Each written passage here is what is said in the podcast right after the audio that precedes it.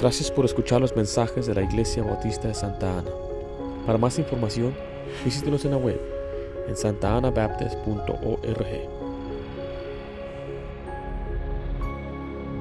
Bueno, estamos allí en la palabra de Dios en Juan 13, 31 al 35, donde acabamos, acabamos de leer.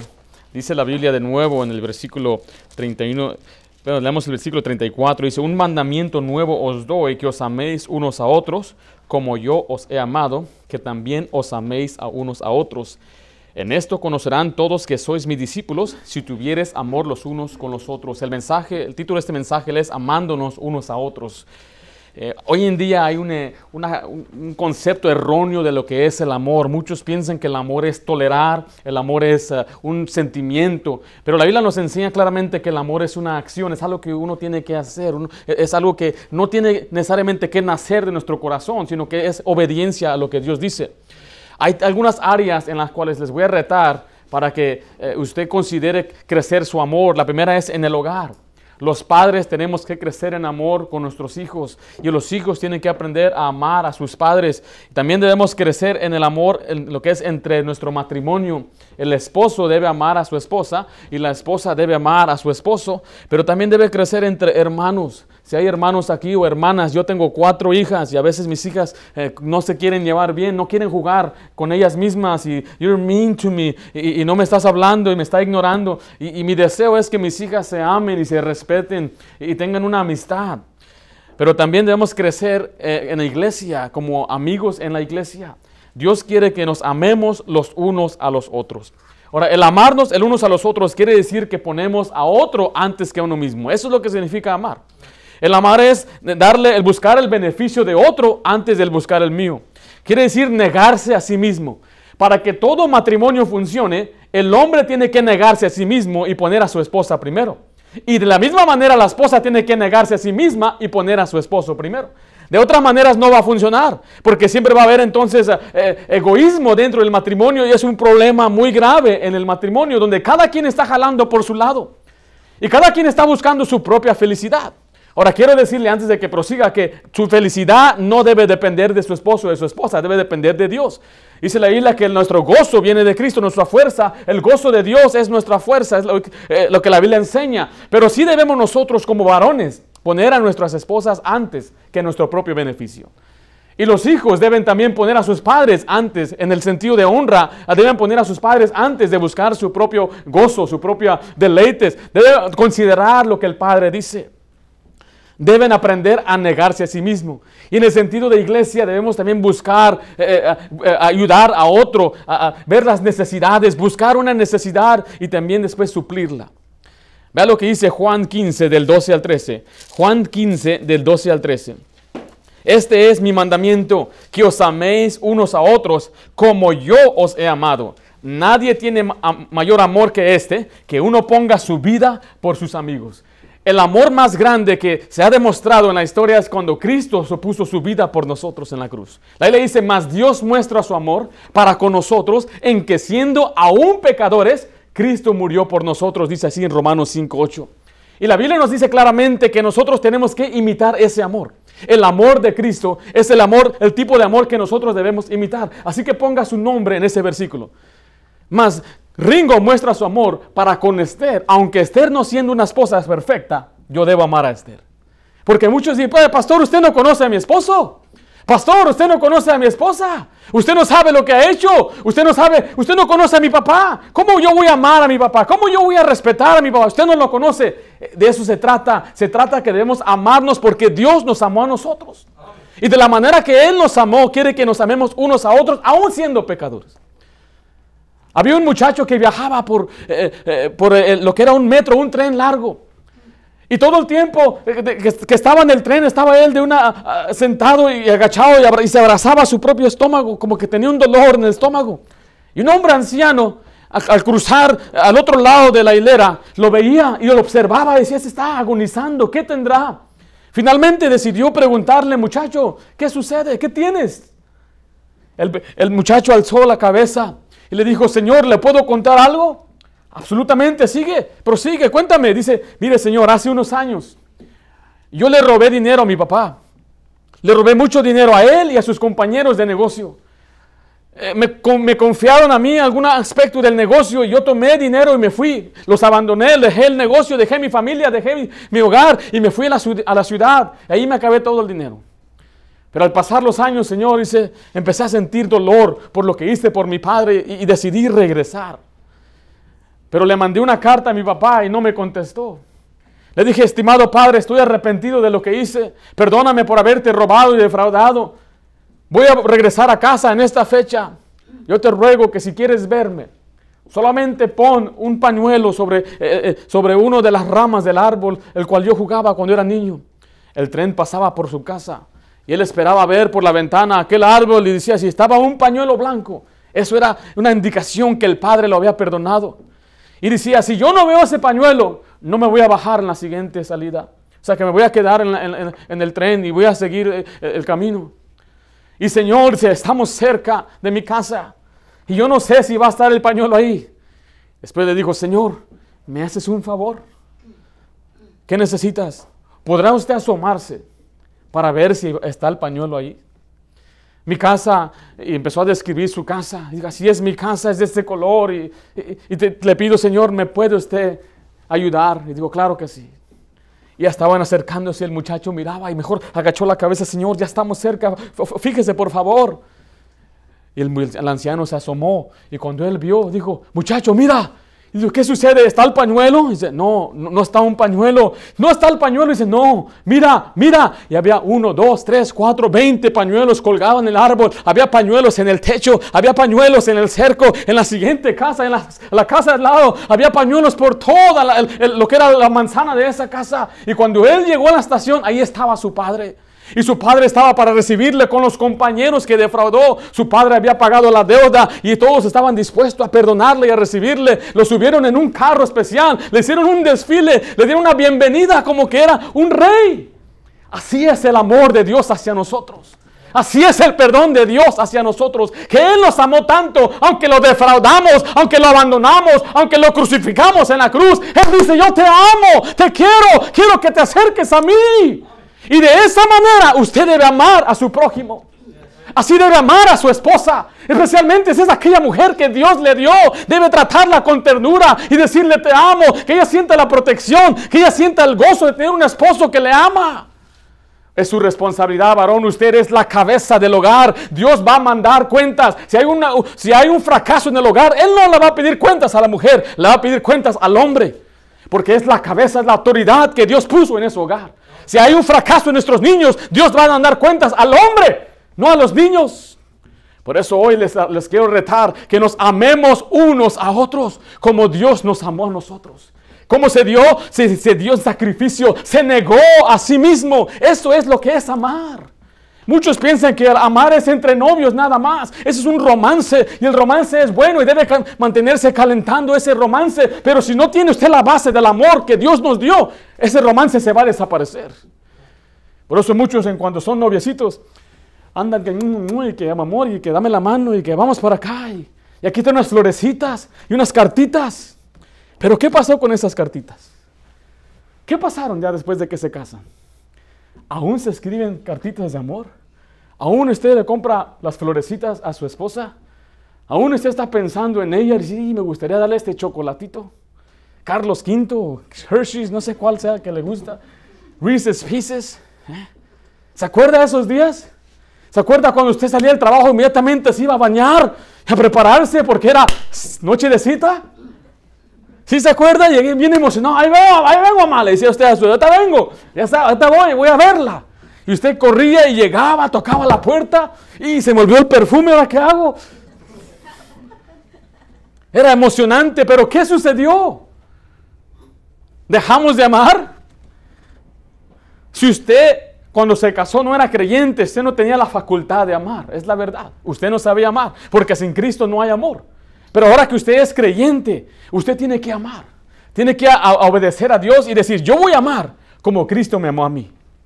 Y tengo yo que estimar a otro como a superior. Tengo que estimar a mi esposa como superior. Aunque Dios nos da el rol que el hombre es la cabeza, la mujer debe sujetarse a su marido, pero la Biblia nos dice que somos igual.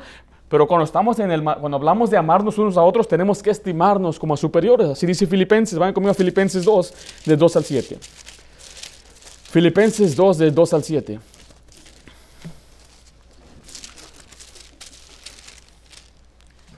Dice la Biblia, completad mi gozo, hablando Pablo a los filipenses, sintiendo lo mismo, teniendo, dice, el mismo amor, unánimes, sintiendo una misma cosa.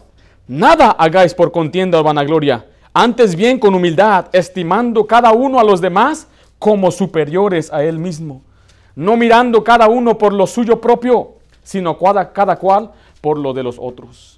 Cada uno debe mirar por lo, que es del otro, por el bien del otro, por el bienestar del otro.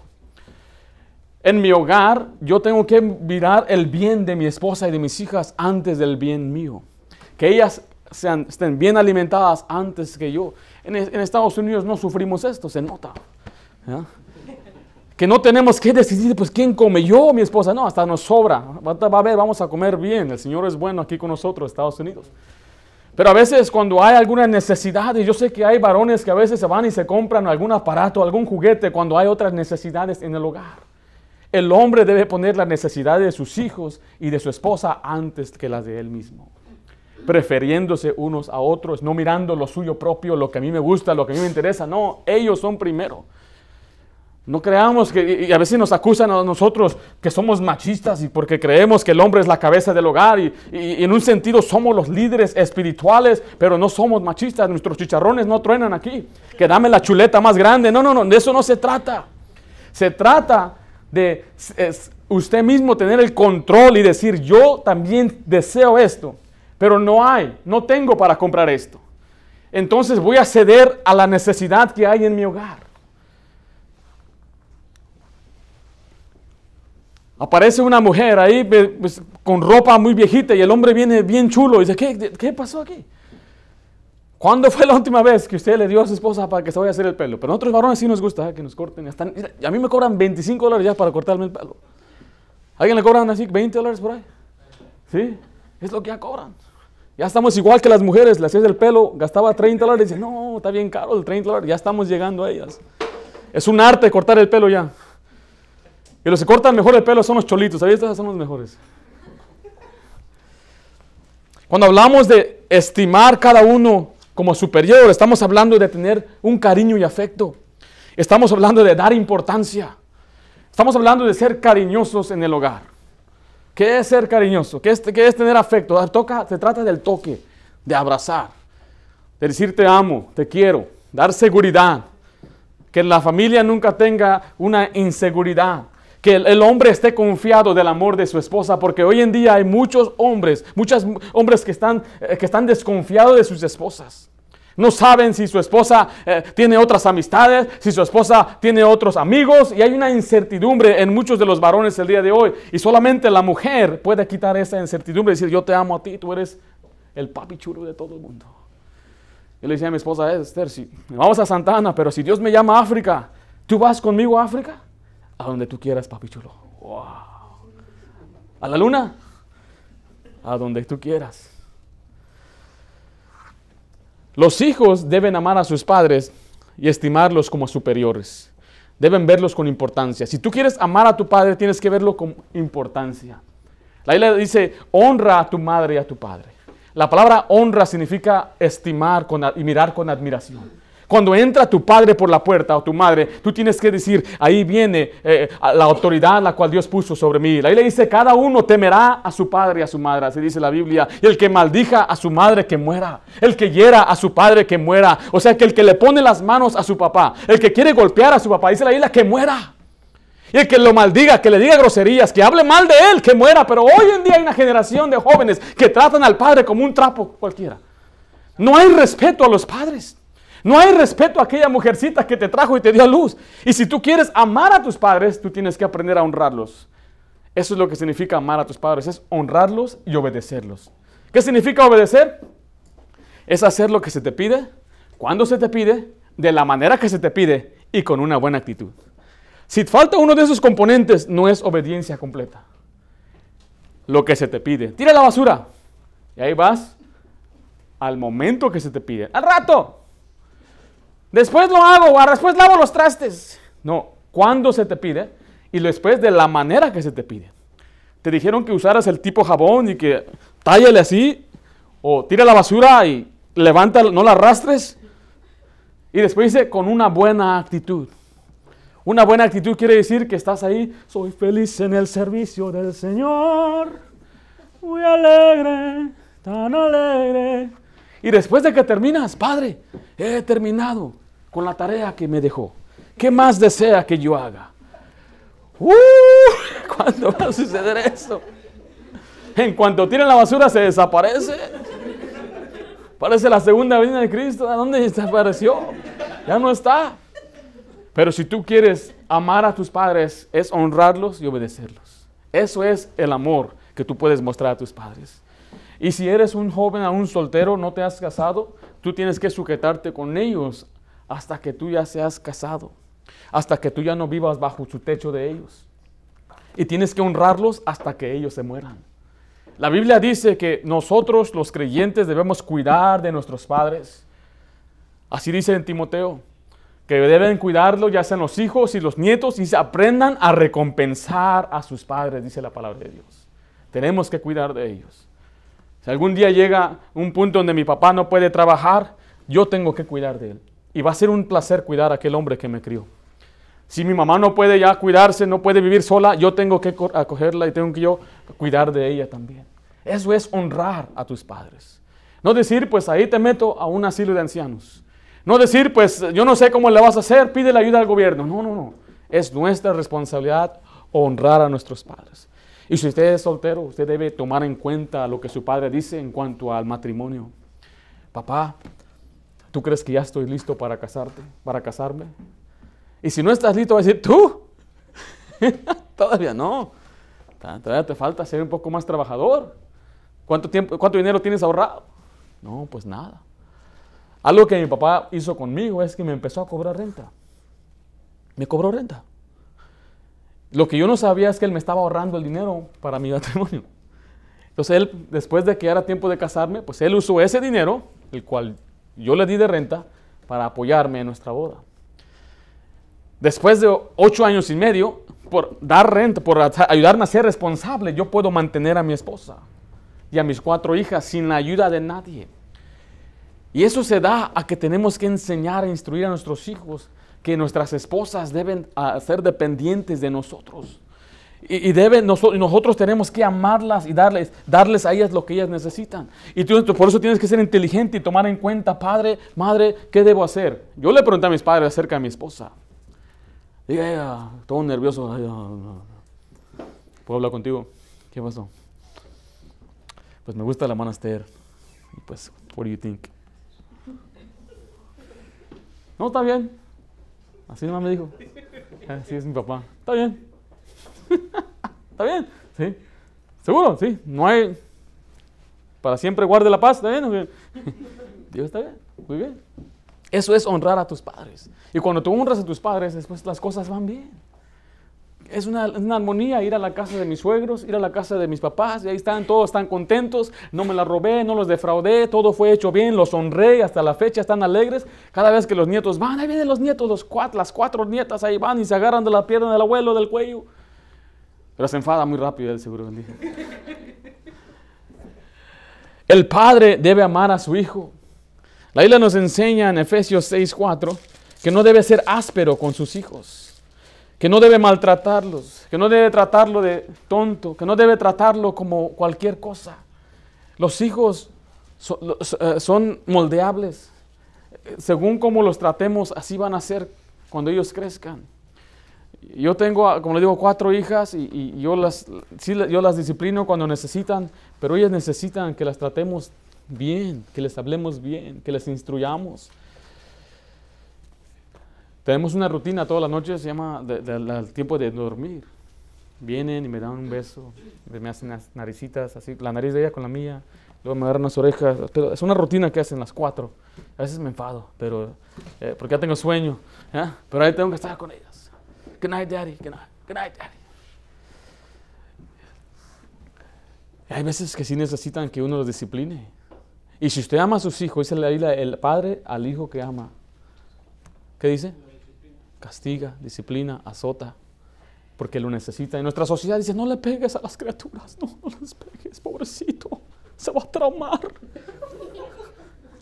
Se va a traumar porque va a estar asustado. A mí me pegaban, ¿cuántas veces me pegaban? Diario, todos los días. Porque lo necesitaba. Hay muchos muchachos que no les dan, no les dan, no, los azotan, no los, no, los, disciplinan y crecen, dice la Biblia, que ellos crecen a ser malagradecidos, son delincuentes, no tienen temor de Dios, no les infundieron el temor de Dios en la disciplina. Si usted ama a su hijo, usted lo va a disciplinar. Los esposos deben amar a sus esposas como a sí mismos, dice la Biblia en, Efesios 5, 28. Así también los maridos deben amar a sus mujeres como a, sus mismos cuerpos. El que ama a su mujer, a sí mismo se ama. Debemos amarlas, dice, como nuestros propios cuerpos. Cuidamos nuestro cuerpo, ¿verdad? Lo bañamos, lo cuidamos, lo alimentamos. Dice usted debe amar a su esposa como a su propio cuerpo. Y las mujeres, el versículo 22, si usted quiere amar a su esposa, dice el versículo 22, las casadas estén sujetas a sus propios maridos como al Señor. Porque el marido es cabeza de la mujer, así como Cristo es cabeza de la iglesia, la cual es su cuerpo, y Él es su Salvador. Así que como la iglesia está sujeta a Cristo, así también las casadas lo estén en su con sus maridos, a sus maridos, disculpe, en todo. Si usted quiere amar a su esposo, usted tiene que sujetarse a él, tiene que respetarlo, tiene que hablarle bien. Ah, dice, pero no se lo merece. Yo sé que hoy en día hay mucho varón que no, en verdad, no es hombre, en el sentido que no es responsable, eh, no cumple su palabra, lo que dice es mentira, eh, por eso les enseñamos esto a los jóvenes. Tienes que considerar bien aquella persona con quien te vas a casar, porque es para siempre. El divorcio no es una opción. La Biblia dice que debemos que lo que Dios juntó no lo separe el hombre. Por eso es muy importante considerar y tomar consejo y observar porque usted puede ver los matrimonios que a veces sufren y batallan, llegan a Cristo ya cuando ya tienen años y están casi a punto de romper, vienen con cicatrices, con heridas, palabras que se dijeron que jamás se van a olvidar. Y a veces hay matrimonios que se restauran, qué bendición, pero hay otros que siempre se mantienen un poco temblorosos. Por eso es importante que nosotros, los jóvenes, entendamos estas cosas para que te vaya bien y seas feliz. El amar a otros es gozarse del bien de otro. Dice la Biblia, gozaos con los que se gozan, llorad con los que lloran en Romanos 12:15. En Romanos 12:10 nos dice así, amaos los unos a los otros con amor fraternal. En cuanto a honra, preferiéndoos los unos a los otros. El amor fraternal es el amor entre hermanos. Y prefiriéndose los unos a los otros es dar preferencia. Entonces de nuevo estamos viendo que el amar es negarse a sí mismo. El amar es poner a otro antes que a uno mismo. Pero mire, Queremos también ver algo para terminar, es el amarnos es ayudarnos unos a otros en necesidad. En 1 de Juan 3 dice así. 1 de Juan. Estos tres libros son los que hablan bastante del amor, lo que es Juan, primera, segunda, tercera de Juan. Vamos a primera Juan, capítulo 3, dice el versículo 16. En esto hemos conocido el amor, en que Él puso su vida por nosotros. También nosotros debemos poner nuestras vidas por los hermanos. Pero el que tiene bienes de este mundo y ve a su hermano tener necesidad y cierra contra él su corazón, ¿cómo mora el amor de Dios en él? Hijitos míos, no amemos de palabra ni de lengua, sino de hecho y en verdad. Aquí tenemos que amarnos entonces cuando hay necesidad. Y eso es entonces sacrificar un poco de lo nuestro para ayudar al que está necesitado.